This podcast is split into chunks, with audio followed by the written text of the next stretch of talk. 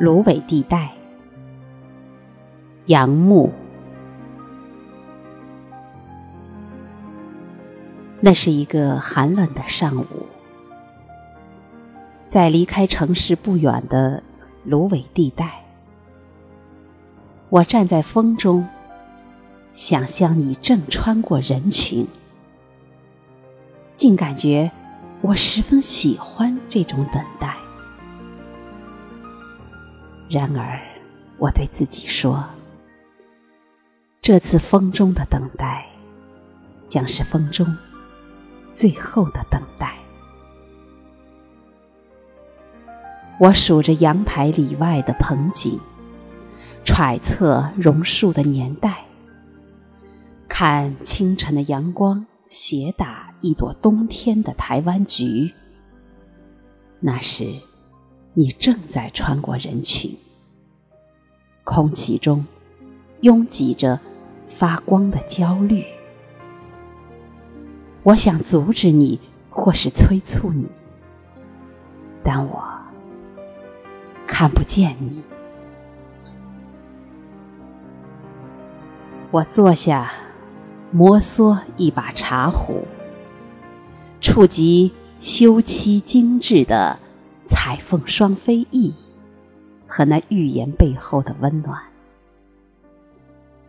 满足于我这个年纪的安详。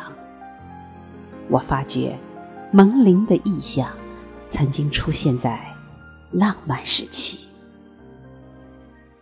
印在书上已经考过的那一章。我翻阅最后那几页唯心的结构主义，怀疑我的推理方式是不是适合你，只知道我不能强制。你接受我主观的结论，决心让你表达你自己，决心让你表达你自己，选择你的判断。我不再追究你如何判断你的选择。岁月是河流，忽阴忽阳，岸上的人不能追究。闪烁的得失，甚至我必须向你学习针指，一边勾毛线，一边说话，很好，很闲适的神色，只是笑容流露出些许不宁。有时针头扎疼了，缠着线团的食指。是的，你也和我一样，强自镇静的，难免还是难免分心。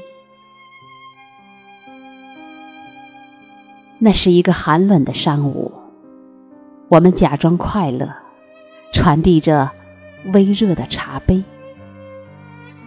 我假装不知道，茶凉的时候，正是。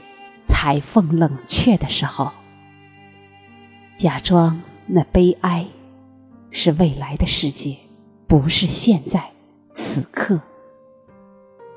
虽然日头越升越高，在离开城市不远的芦苇地带，我们对彼此承诺着不着边际的梦，在比较广大的快乐的世界。在未来的遥远的世界，直到我在你的哭声中听到你如何表达了你自己，我知道这不是最后的等待，因为我爱你。